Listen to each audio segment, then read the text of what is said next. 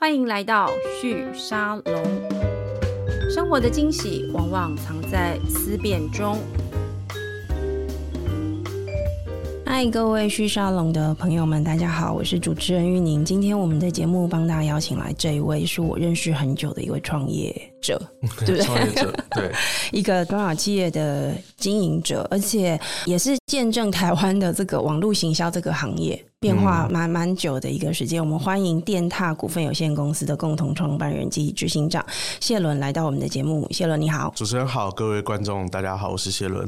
我跟谢伦大概有四五年、五六年没见了，嗯、对。然后上一次我跟他碰面也是请他来我的节目，也是在聊这个电踏少女在做什么。那听到谢伦这两个字，立刻联想到的就是电踏少女。对，对不对？对，然后电踏少女，我觉得应该算是，如果我现在讲说现在这是一个网红时代，嗯、我应该会这样形容电踏少女，就是最始祖的、最早期的以内容行销，而且你们选定了一个在内容的这个路线上很容易突出的，因为你走的是这个游戏跟这个呃科技相关的这个介绍嘛，嗯、然后用美少女的方式来谈这个内容，嗯、它其实是一个看起来有点交错的，有点、嗯、一开始你会觉得就有点奇怪，但后来仔细想想。他超级对的，嗯、对。那其实电踏少女这个公司呢，这几年来变化非常的多，这也是为什么我想要在今天请谢伦来到我们的节目里面，跟我们分享一下过去这几年的一些变化，然后也聊一聊就是这个 MarTech 跟 AdTech 这个领域的一些成长。因为我刚刚听谢伦讲，公司现在已经规模达到七十个人，七十个。对。那我上次跟你聊的时候，那时候应该是三四三四对三四十个左右，也就是说这几年其实等于是倍数成长。对。对，那我们先请你聊一下好不好？你现在会怎么样定义你的公司？嗯、其实电踏从以前到现在，我们想做的事情都一直是所谓的缩短价值、创造时间。讲、这件事，可能大家会觉得是一个口号，就是在尤尤其是老实说，在十年前刚成立电踏，甚至在更早，是我们在昂图团队的时候，就在做 V 这个时期的时候，我们其实就在讲这件事了。那翻成白话一点，就是你脑袋里面想的东西，这一秒想的东西可以变成下一秒的卖。对那我们想做的其实一直在 focus 在数位内容产业，所以呃，在数位世界里面，你做图文影音的创作或生成，然后透过这个生出来的产品跟作品，可以规模化在市场上做营销，嗯，这就是我们想要进场的一个领域。然后我们做很多的工具来帮助大家加速变现的这个时间，是就是很快的让它做出来的东西可以到市场规模化。因为这里面需要很多的呃学习，你需要操作很多的软体，然后你也需要操作很多的硬体，然后你要善用手机这些工具。那我们觉得会有一点数位落差的部分。对，所以当初其实十年前会想要成立电塔少女这个媒体自媒体的团队，事实上一方面是我们想要缩短资讯落差，因为在更早之前我们做群众募资这个主题的时候，我们发现在市场上推广要让大家理解什么是群众募资很困难。是，那后来透过一些媒体的帮忙，然后我们有上了一些媒体去讲述说群众募资为什么重要。嗯、在那个当下，其实就已经了解到未来，如果我的团队本身就是一个自媒体，可以发声，而且自己有有一些动能去产出内容的话，其实是更好跟市场对接的。对，所以到了变成电獭的时候，第一时间我们在思考的就是做这件事。嗯哼，对，那那个时候，其实，在二零一二年的时候，还是 App 经济。的时代，没错，所以很多人都刚有一个智慧型手机，然后想要用智慧型手机去做一些一些创作。那我们那个时候就想，其实你要教育的就是一般人。假设大家都会用手机，大家都懂这些知识，再回过头来使用电獭的工具的时候，你就会觉得理所当然，不是一个很有问题、很有门槛的状态。所以，我们是往这个方向走。另外一个角度来看哦，其实电踏走到后来被大家都认识是电踏少女，是或者是以为我们是一个网红经营团队，嗯，这也是误打误撞。因为其实，在二零一二年的时候，还没有“网红”这两个字。没错，那个时候我们进场之后，我们发现我们的，因为我们是。自己的 app《香蜜晚报》先爆红，对，爆红之后连带的我们自媒体电塔少女爆红，对。那这个过程里面，我们发现一件事，就是这些科技编辑，就是那时候的电塔少女都是公司的女生兼职在做，嗯，那他们在写的文章也好，他们的产出也好，其实代表了一件事情，就是你在网络上，你你要你要有一项才艺，然后被大家认识，你不见得在唱歌跳舞，是你你可能是一个专业，比方说科技。开箱、科技的编辑，懂这些知识，然后把比较难的科技知识转换成一般人会看的。对。然后，但你你可能又是一个可爱的女孩子，大家来看你的时候，她、嗯、事实上她会同时拥有两个身份：专家跟偶像的身份。是，所以我们那时候我们自己内部的用词，其实是我们想要，我们发现这个这个趋势，我们可以推广的是职人偶像的趋势。但那个时候一二年，一二年、一三年，那第一次讲职人偶像，后来有去看那个记录，应该是在一三年左右，嗯、就是我们就开始讲说，我们希望把电塔少女发展成职人偶像。你知道你们做的很早，因为一三年其实是台湾。那个时候，App 市场快速爆发的一个时间，对，对。但我刚刚听到一个蛮有趣的角度是说，你其实一开始因为做 Flying V，对 这个募资推广这件事情，它非常困难，你才觉得你要自己拥有流量，对不对？对，那你一旦对拥有流量，你就是媒体公司了，对，对。但是你做媒体公司的方式又跟传统媒体公司又很不一样。我我觉得这还蛮好的，因为你没有任何的传统包袱，对对，跟想象嘛，你就用你的方式来做。因为我们当初做这个媒体的部分。然后，说，是因为大学时期我可能有的确有接触到一些媒体的经验。那、嗯、我自己也是在像 Mobile 零一或者是一些自家论坛，就自媒体或论坛上，就是写一些文章。对，那个时候的厂商其实本来就已经会发业配了。嗯、我大学的时候写的是 MP 三，然后跟笔电，那这两个东西就已经会有厂商来联络，还是大学生的我来写给我，可能给我互惠的机器，或者是给我一些小的费用。我后来自己。做自媒体的过程，因为那时候电塔非常穷嘛，对，所以所以然后说你嗯，团队很多人，但都是兼职的，然后你希望团队要有产能。那我第一个想法是说，其实这件事情我们现在已经可以自己做自己的部落格、自己的媒体、自己的脸书。那在这上面，如果要去把它变成一个可以规模化。做销售的手段没有不行啊，其实是可以的。所以我那个说服大家来做这件事情，其实一方面是穷嘛，二方面二方面其实是也是因为我过去的经验，我觉得这是应该可以被凸显的。而且我自己的经验是，我觉得这个也是对于一个当时啊，就说当时的这个市场，其实网络是你最容易接近市场的一个渠道，对，一个通路。而且它还有另外一个特色，就是只要你想试做，你你都可以开始，你你。不需要任何资本的支持，甚至你自己一个人都可以做。我觉得这个是因为它的进入门槛非常的低，嗯，所以很容易就往这个方向发展。但倒过来说，当一个事情进入门槛很低，代表它竞争也很激烈。对，就你们就活下来了。对，但我我觉得我们，因为像我们昨天才刚破。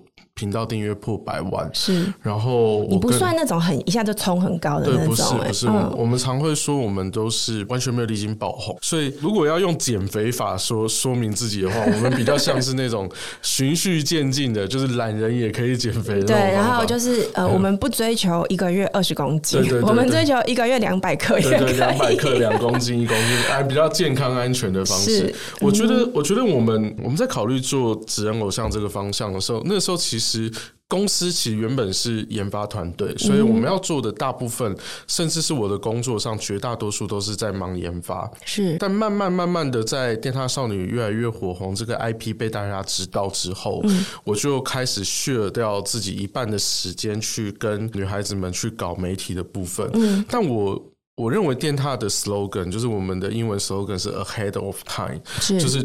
多想一步，我就会去多想一步，说，哎，我现在发现这个东西是有点声量，但假设三年、五年、十年，嗯，这个这个东西会长成什么样子？我这个 BU 会长成什么样子？嗯，那我那个时候在想，是电塔少女是职人偶像，那职人偶像再往上去，他可能就会往 IP 的方向走。那如果我是一个 IP，我是一个媒体，那事实上我不可能只有 focus 在我自己的部落格，我可能要在每一个媒体的载体上都有我的内容，我要让。很多地方看得到，就是“电踏少女”四个字，所以那个时候其实我们有一段时间是在努力这件事。这也是为什么我们比一般的 YouTuber 更早期投入影像创作。我们二零一四年六月就开了频道，对，没错，做 YouTuber。其实那个时候的概念是这样，所以电踏算是一个。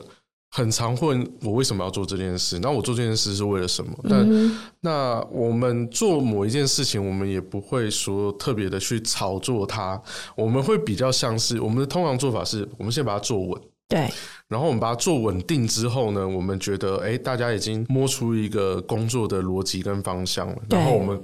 觉得跟自己公司的缩短创作完成的距离，跟就是缩短价值创造的时间这件事情有没有关系？如果有紧扣的这个关系，在同一个向量上，是我们就开始发展它。我们过去的很多的业务，或者是现即使到现在我们做 MarTech、AdTech 的业态，对，也都是这样子的思考下来。是，可是这样来看的话，我觉得因为你们选择这个市场，它同时有另外一个特色，它变化非常快，嗯、对，对吧？像比如说你刚刚有讲了嘛，二零一二一三年那个时候，你们根本还不是用网红这个概念在想。可是现在，然后你用那个职员偶像，大家稍微翻译一下。对对对。但到现在，大家讲网红，马上就全部都理解了。对，那。但是你看，假设说当时没有这个网红的概念，可是你往前做，因为你刚刚有提到，你们公司有个特色是要领先在时间嘛，领先时间的一票人，这是你们的 slogan 之一。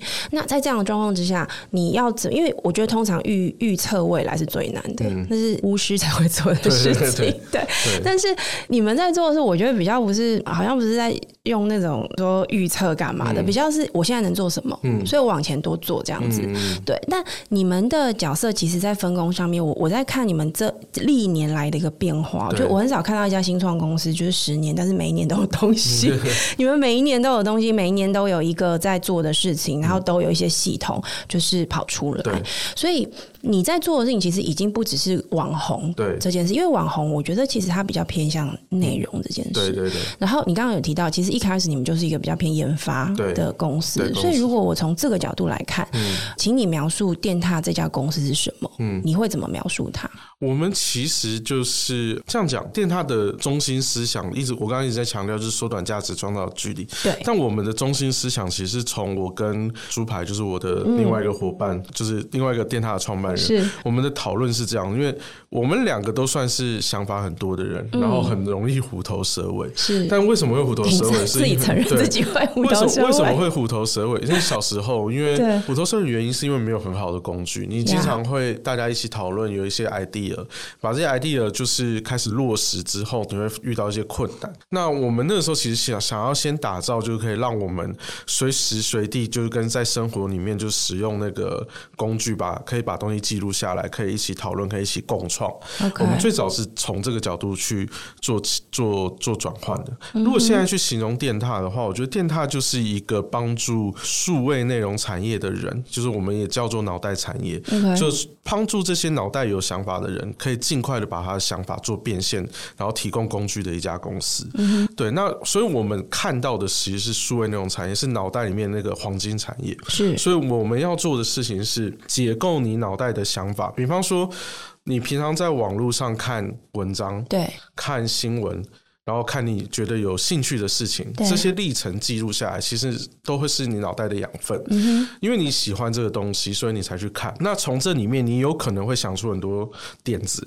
比方说，你如果是喜欢做食物的人，你会一直去看大家做的食谱，你可能去看 iCook 会看哪里，然后或者是看大家分享的食食记。是，那从这些实际里面，如果能把这每一步的历程记录下来，当你想要取用的时候，对，有一个工具可以方便你把它取，把你的想法、你过去看过的历程取下来。是，然后他从里面找到一些你自己不曾注意到的 insight。是，或许有可能你就可以立刻把这件事情变成你下一步的创作要、嗯、要有的素材。所以我们一直其实在做这件事情，它没有改变。可是的确在十年前你要讲这件事，大家的想法。都还是哦，所以你要做 Office，所以你要做 Adobe，其实也都对。我们想要，我们想要做这样的事情，只是说我们更 focus 在于说怎么样做更快的转换，因为我们自己可能都是创作者。是，我要做影片，我可能开一个影片的软体，然后我要把我平常从各个 device 所收集到的素材丢到这个软体里面，然后我再做剪辑。是，但我们那个时候多想的，我跟我 partner 多想的未来就已经是。平常我们在用的社群平台，或者是平常我们在阅读的呃阅读那个网络上的素材的那个工具，可能是。一个新闻汇聚器，像这样的东西，平常就已经在帮我把锦囊妙计里面的点子丢进去了。当我想要取用的时候，我只要透过这样的工具，比方说我想要用的社群平台，或者是我想要做在阅读的这个浏览器，我可能按一个按钮或者按一个搜寻，它就可以帮我把我过去看到的东西组织起来，是，然后丢给我，然后去产生一个作品。嗯哼，这个东西大家过去很难想象，但是你知道今年开始就是生成生成式 AI 来了。所以这这这件事对我们公司来讲是一个非常非常大的一个帮助。怎么说？就是我本来就已经做了很多断碎在各个领域的工具。就是你刚刚讲，我们十年来每个每一年都有新的东西。对，我我在我请我同事上你们的这个网站看，他这样数下来大概有十四种。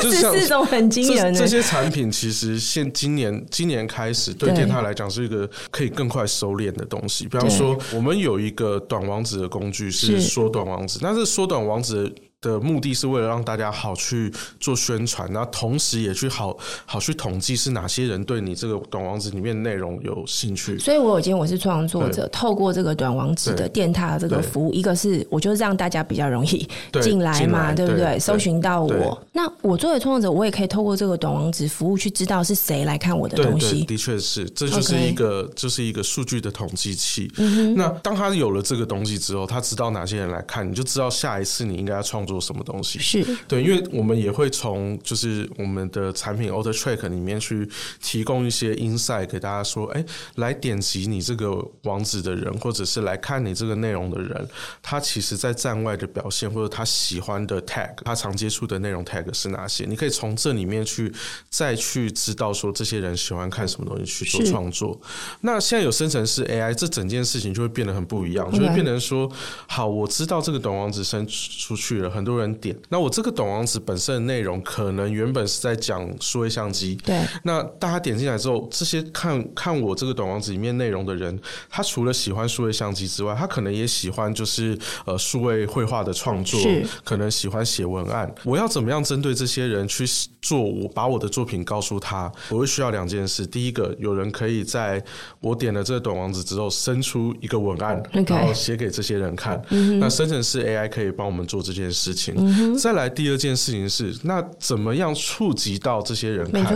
那你就要需要广告渠道了。是，那这些广告渠道也是，就是已经知道是这些本来就会爱看你类似内容的人，嗯、他本来就可以触及到你。所以现在我们可以做到的事情，就是按一个关键字，对，输入一个关键字，然后他就输出一个文案，甚至是输出一个一个网页 landing page，然后这个 landing page 下一步就直接触及到这些人。那、嗯全部的事情可以在短短的三分钟之间完成，就是它有一点自动化的，只是让你一步一步选这样子。对对对，就是我们把大家过去在网络上要很碎的去做的事情，现在透过我们的生态系所造成的平台一次串起来，这样。你刚刚有提到一个蛮关键的字，生态系。嗯、对对，生态系其实刚前面在听你讲的时候，嗯、就是媒体公司在做的事，因为你在经营自己的媒体，经营媒体其实就在经营群众，对对不对？好，那。中间后面这一段在讲的是，你们其实透过技术的方式协助这些创作者们，也就是拥有内容的人，能够去接触到他的用户，对，以及他的用户可能会产生的所有消费行为。我猜这是你们想要最终转型的。那这件事情其实是所有的经营者都想要的东西。那你们的这个广告，它所触及的人是你们。自己平台经营这些用户，对，还是也包含你们帮这些创作者透过良好的这种 MarTech 工具去下精准的广告，也去接触 Google 跟 Facebook 这种用户。对，其实的确是两端都有做。你两端都有做，才有办法扩到一定的量级。是，那因为电踏一开始经营的是乡民晚报，对，所以我们一开始包含像我们 MarTech 里面做的技术，大家如果都知道这个行业，可能会要做所谓自然语义分析啊，做什么这些东西。那我们一开始就是针对台湾最大的论坛 PTT 去做这样的一个技术发展。是，那只是说，当然现在慢慢扩及到全网，在这个过程里面，实际上我们能触及到的人的确就越来越多。嗯哼，对，那到一定的量级之后，它其实就可以透过电脑去推算，就是同样喜欢一篇文章或类似文章里面都有一些关键字，比方说牛排啊、电影啊、车子啊，哪一个品牌，对，这些就已经可以让电脑自动去做归纳跟跟分析，把受众的轮廓触及出来。嗯、那其实现在的电塔，我们投广的那那那天才被一个朋友笑说，我们是十里坡健身。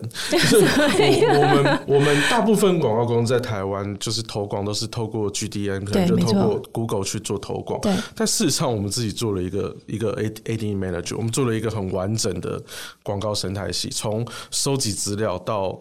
DSP 投广，再到这些联播网里面用的 SDK 跟它的分析器，你全部把它收拢在一起了。对，全部都是自己做的。然后我们把这个这个整个东西广告生态系这样做起来，所以在没有太多的 domain knowledge 进入到这个市场，然后再因为进入到这个市场，学习到这些 domain knowledge，然后逐步的做到国际认证。这七年我们就做了这些事情，就是把从从我们刚开始说，哎，我们有大数据平台。然后再到哎、欸，我们把大数据平台做成广告平台，再从广告平台做成 SSP，就是广告流量交换平台。对，这这些时间其实都是，就是我们就是自己做出一个这样的生态系统出来。累不累啊？非非常辛苦啊！说，真的是非常非常辛苦。所以，嗯、所以在追逐就是这些 B Tech 的。所定出来的规则的这个过程里面，其实我们也同步去问自己说：“哎，我们要做到什么地步？或者是，哎，我们要做这件事情，什么东西我们要做，什么东西我们不做？我们一直都在做这些取舍。可是，我觉得这个过程其实决策上蛮困难的，因为你刚刚讲的这每一个事情，我随随便便每一步，我都可以在心中快速想出两到三个竞争者，对，而且都很厉害，对对。那你怎么知道你要投入这个？就其实回到初衷，就是其实我认为在搭建生态系的过程里面，你当然要知道竞争者在做什么，或者是市场怎么走。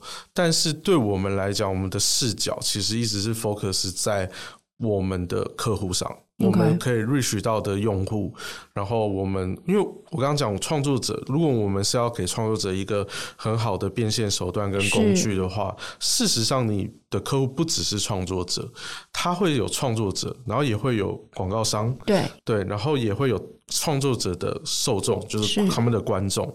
所以其实我们很清楚定义说，我们所服务的对象是数位内容产业里面的创作者，提供广告的人，就是这些会付钱、付预算的人，是，还有就是观众，是，就这三个，这三个人要的东西不太一样，嗯，所以我们要怎么样透过我们的工具，然后透过我们的开发，去满足这三个人，就是同时共同有的需求跟跟合理化他们在。做一个商业行为是可能就是观看他的创作者内容的行为上是合理化，可以把这个工具带进去的，所以我们只看这个。那所以一开始就是这样讲。如果说大家是有些公司可能是先做了一个点，比方说他他他投广的技术做得很好，他整理资料的技术做得很好，对，然后他才慢慢的往上涨。电獭的话，则一开始就是把这。全部视为一件事，然后从这件事情里面去找那个框架，所以可以这么说啦，就是我们在意的是脑袋产业、数位内容产业的人他的体验，跟他使用我们产品的合理性，在这种过程里面，你其实不太会去关注。单一的其他人的竞争者在做什么？对，你不太会去关注，因为我我举个例子来讲哦，就是像我们做短网址这个服务，就很多的竞争者，就大家都大家都在做短网址。可是当我们做短网址，结合后面的数据分析，再到自己的广告里面直接进来，我们发现一件事情，其实我们的短网址服务不是短网址服务，那是什么？我们的短网址服务其实是一个。DSP 是一个投广服务，是我们真正的短网址服务，就是我们缩短短网址这些东西，我们其实都可以，比方说里面的锁资料啊，然后建置 GTM 啊，或者是就是一般短网址会有这些分析工具啊。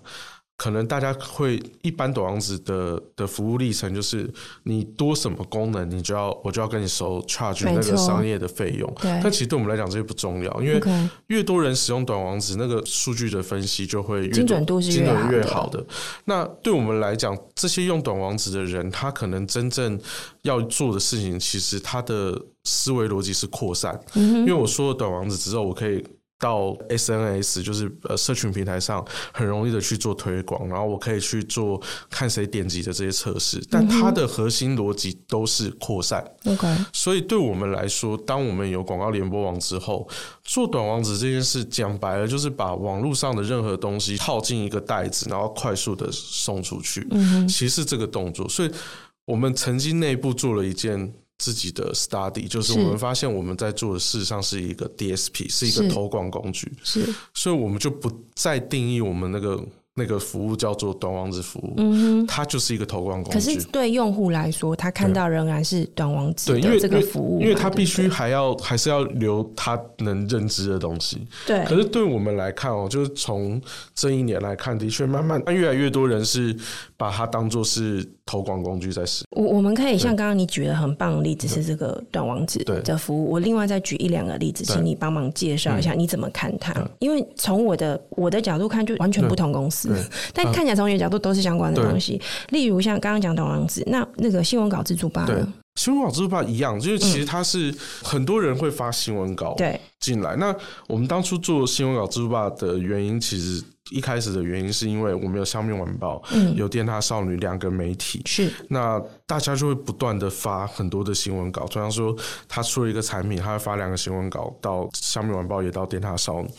然后我们就觉得这件事情不应该这么不优雅，我们应该我们我们应该可以做一个平台，让大家把新闻稿就是往上贴。那我们一开始最早只是这样子，然后接下来我们发现说，如果大多想一步的话，大家发新闻稿是为什么？是因为他想要触及，就是更多的人看到他的新闻稿，还有媒体同业也可以在一个地方就找到所有的新闻稿。所以大概是从这两个角度，所以我们把新闻稿蜘蛛吧一开始就做了一个很简。简单的切割，就是他只服务这些这两种类型的人，嗯、就是想要扩张他新闻稿的人，跟给就是专门来看各式新闻稿的人是的这两类人。然后我们做了一阵子之后，其实就放着，放了五六年之后，他突然有一天流量就爆起来，对，就是为什么？对，就是。可能开始有老师说：“哎、欸，你如果不知道到哪里去丢新闻稿，你可以去那里，你可以去那里丢。对，就开始有老师上课的时候把我们的产品带进去。OK，那他后来流量爆起来之后，我们就想说，嗯，可能要帮客户再多想。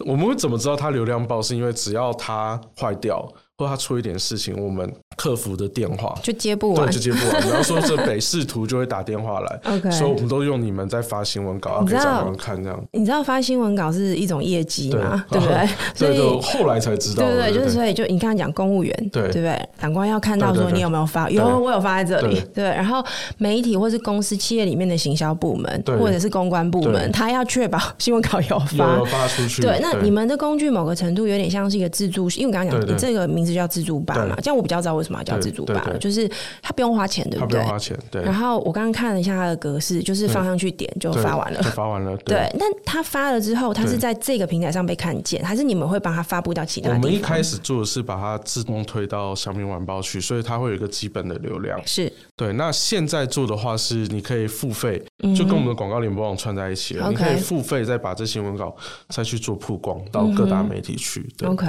这样子也是在你刚刚讲的这个生态系里面的其中一环嘛，对，不管他是行销人员，或者是他今天是企业里面的公关，对。然后另外一个就是说，对很多记者来说，或是现在写内容的人来说，他们其实就是在各大网站上搜寻，对对。那他如果比较懂，他可能会来这里看，对对对，他就专门，的确是有一些客户是专门来这边看那个新闻稿，所以他我们有被 order 过一个。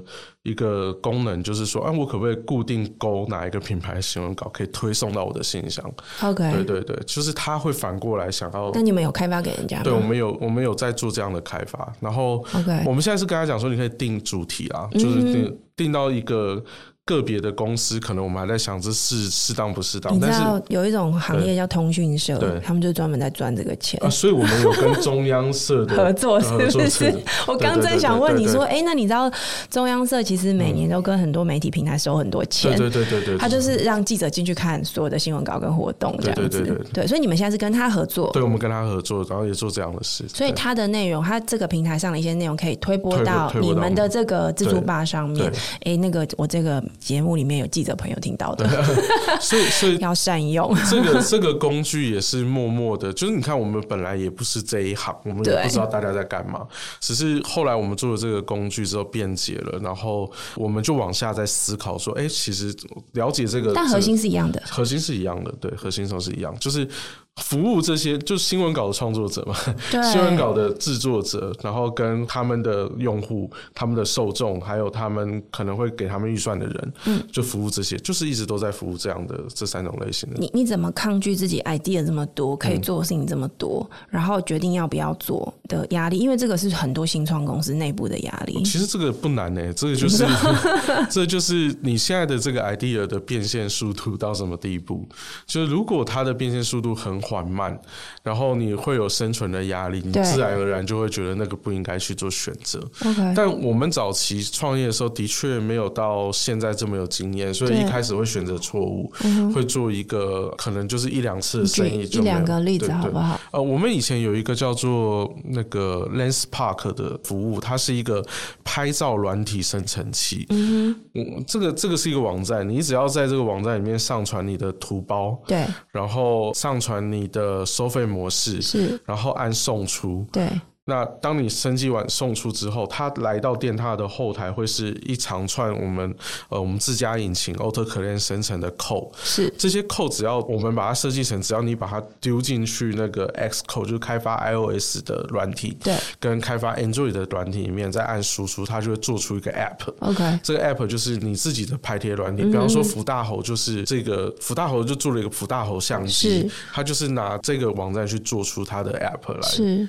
可是这个东西，因为它是做 App，然后过去可能在市场上做 App，一个版本的 App 大概十五到三十万，对。那我们的收费是一个版本七到八万，OK，对，就看你勾选的你要的功能，对。可是这个东西其实卖不好，因为真正。去产出 App 的人，就是可能那那两三个人，是。不是每个人都想要做自己的图包去？如果你如果你这个定价是两三千，我觉得会变多，对。对不对？但是你会做出很多大量的这种 App 出来，嗯、那 App 其实它后续的维护是困难的，因为你还要上架，然后当那个 iPhone 或是 Android 它改改版了，作业系统改版了，你就要跟着升级改版，所以它的后面的维护成本其实非常非常高。是，那这个在我跟公司，其实那一年这个产品出来之后，的确有两三个用户就进来申请，然后就产出他们的 App。嗯、那产出他们 App 之后，我们就发现我们后面很痛苦，因为我们要负责它就是这个 App 的维护。对，那七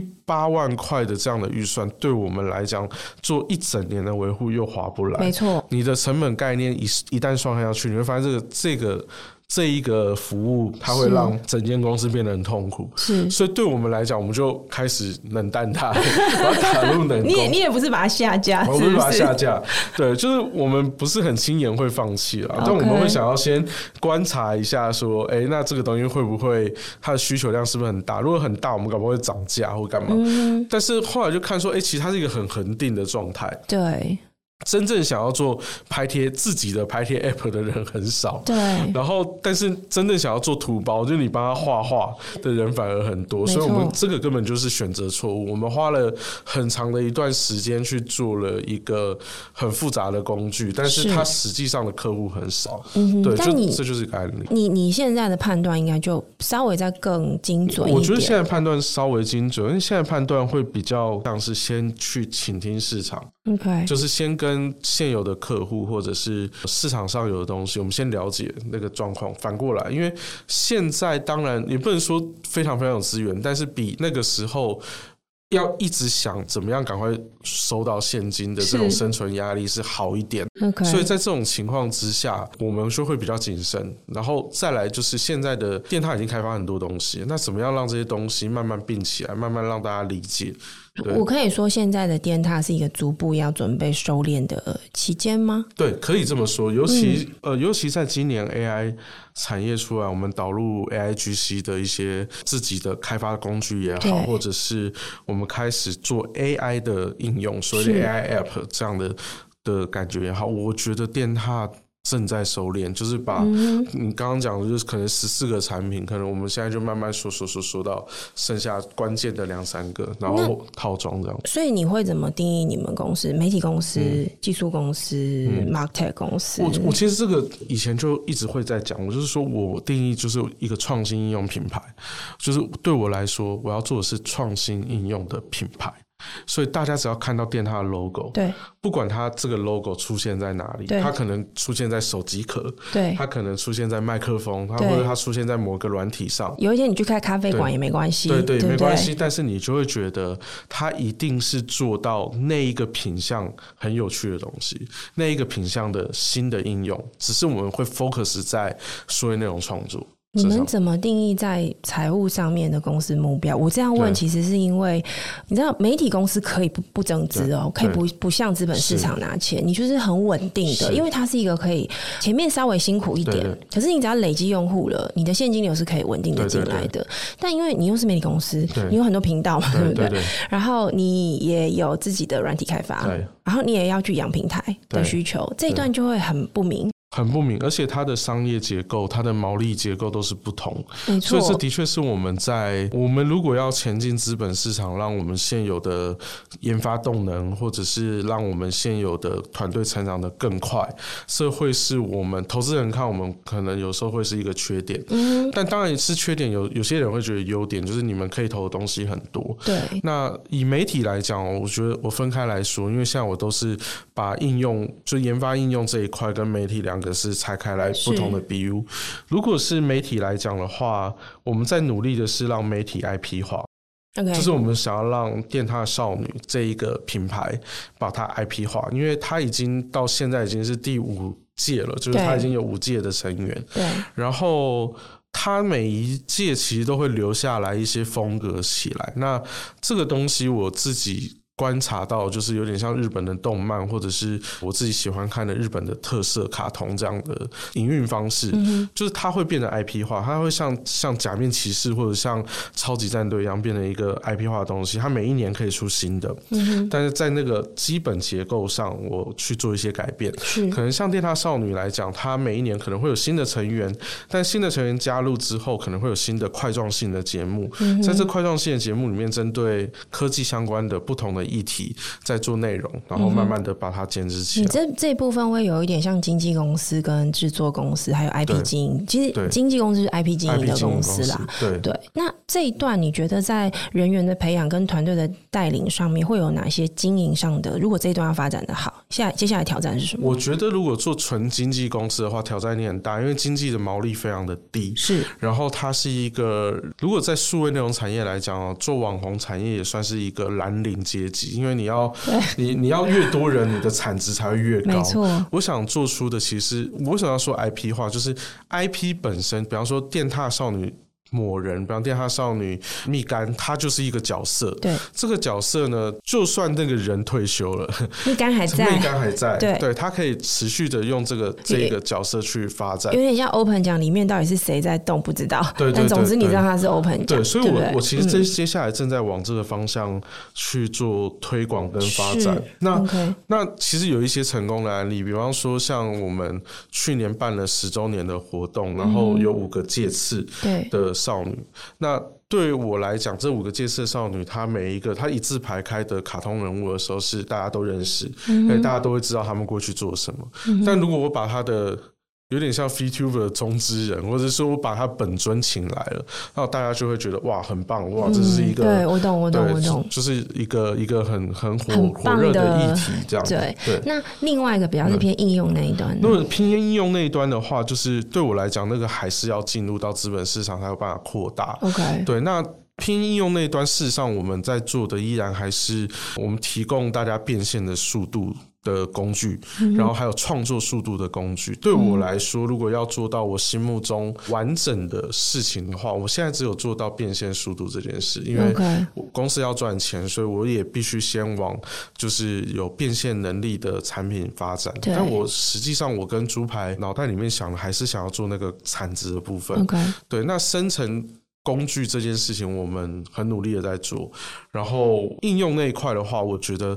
对电獭来说，我们的目标是希望有一个工具，全世界的人可以用它，然后知道它是来自于台湾，然后是上了电獭的 logo，Okay. 然后可以把这个电獭的 logo 的这个概念，因为我刚刚讲创新应用的品牌，对这个品牌的那个感觉就是往外带，因为你知道，像我们现在开咖啡厅嘛，那我们有了一个小红杯的印象，对，到目前为止，大家可能就会觉得说，现在这样你只有一个小红杯不够，我希望看到的事情是电獭会做出不一样的事，是，但那我们的确有在规划，就是在我们的饮料上跟我们的软体还有我们的系统对做对接，那这个其实就是大家对我们的期待，但这个其实就是我说，大家已经不把我们视为纯粹的做某件事的公司，它是把我们视为一个象征，就只要这个东西贴了电獭的 logo，对，那它一定会是有一点不一样的事情，它一定是跟创作有关。但是它一定不会是单纯的一杯饮料，它不会是单纯的一支笔，它一定会有什么样的功能？我觉得你在把电塔当一个 IP，对对不对？其实跟刚刚媒体公司讲的是一样，只是在应用这边 IP 本身就是电塔。对对对。那接下来的在发展上面，会想要跟资本市场有对接吗？或者说现在的营运模式仍然是先采取过去这几年就是稳稳的发展？其实到了这三年开始，我就。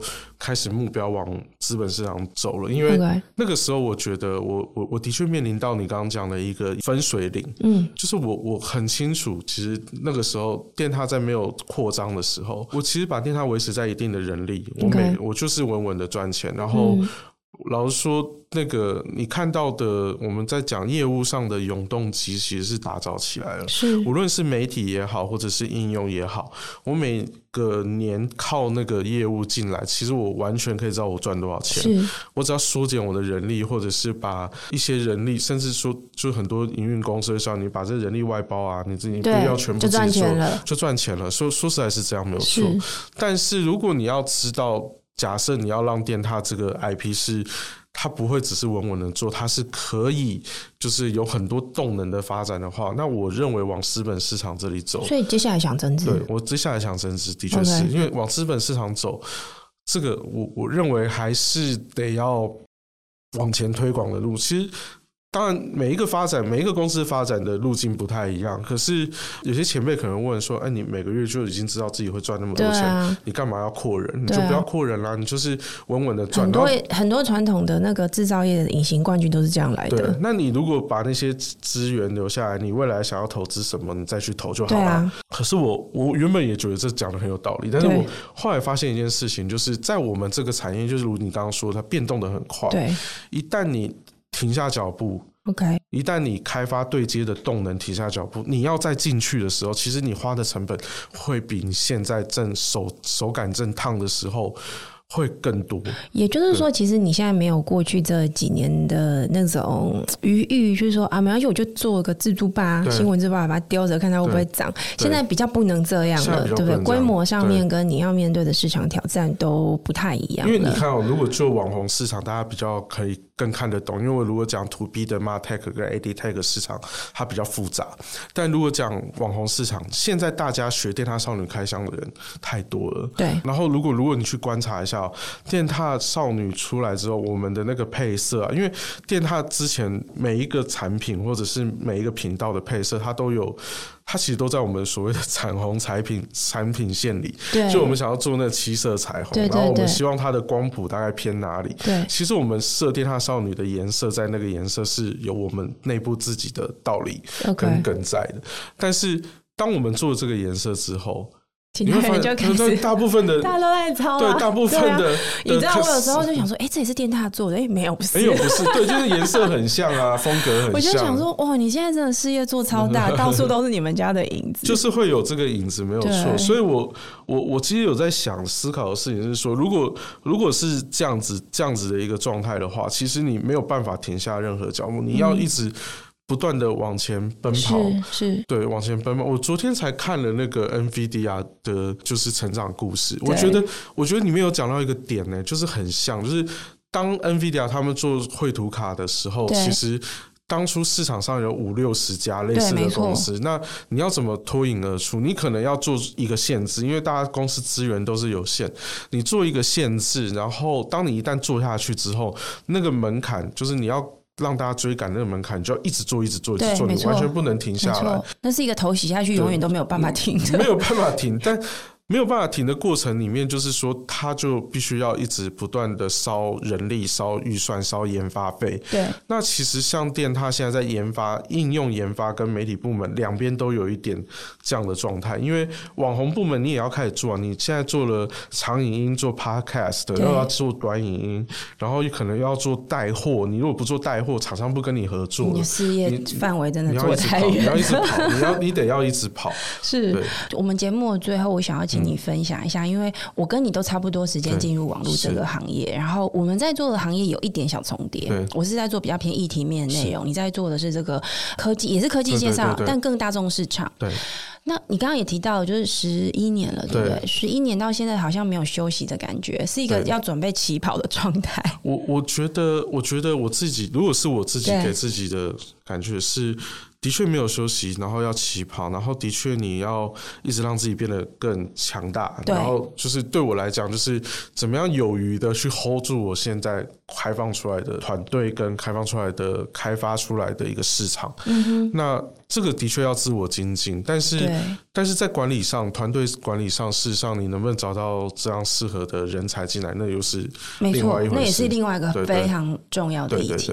好，今天时间有限，很谢谢谢伦来到我们的节目里面。我我我刚才听你讲，都有一种就是在回顾历史的感觉，有一点有一点，对不对？真的就是十一年来台湾，特别是在行销这个领域的市场的一些变化。而且我觉得电踏在这个过程里面算是存活下来，不只是存活下来，而且还找到了一个生态。系的一个理念在这里面，我还蛮期待，就是说，也许在明年后年，我们再来看看电塔现在两个 BU 哦，对，发展会长什么样？那时候对，再找你一起来再回顾一次。好，谢谢谢荣今天来到我们的节目，谢谢你，也谢谢大家收听我们今天的这个精彩的分享。如果你喜欢我们的内容，可以在 Apple Podcast 上面给我们五星评价，还有在各大平台按下追踪，也欢迎在 Instagram 上面搜寻 Sunrise Medium Podcast，追踪更多我们关于节目更新的消息。我是玉宁，我们下一期再见喽，拜拜。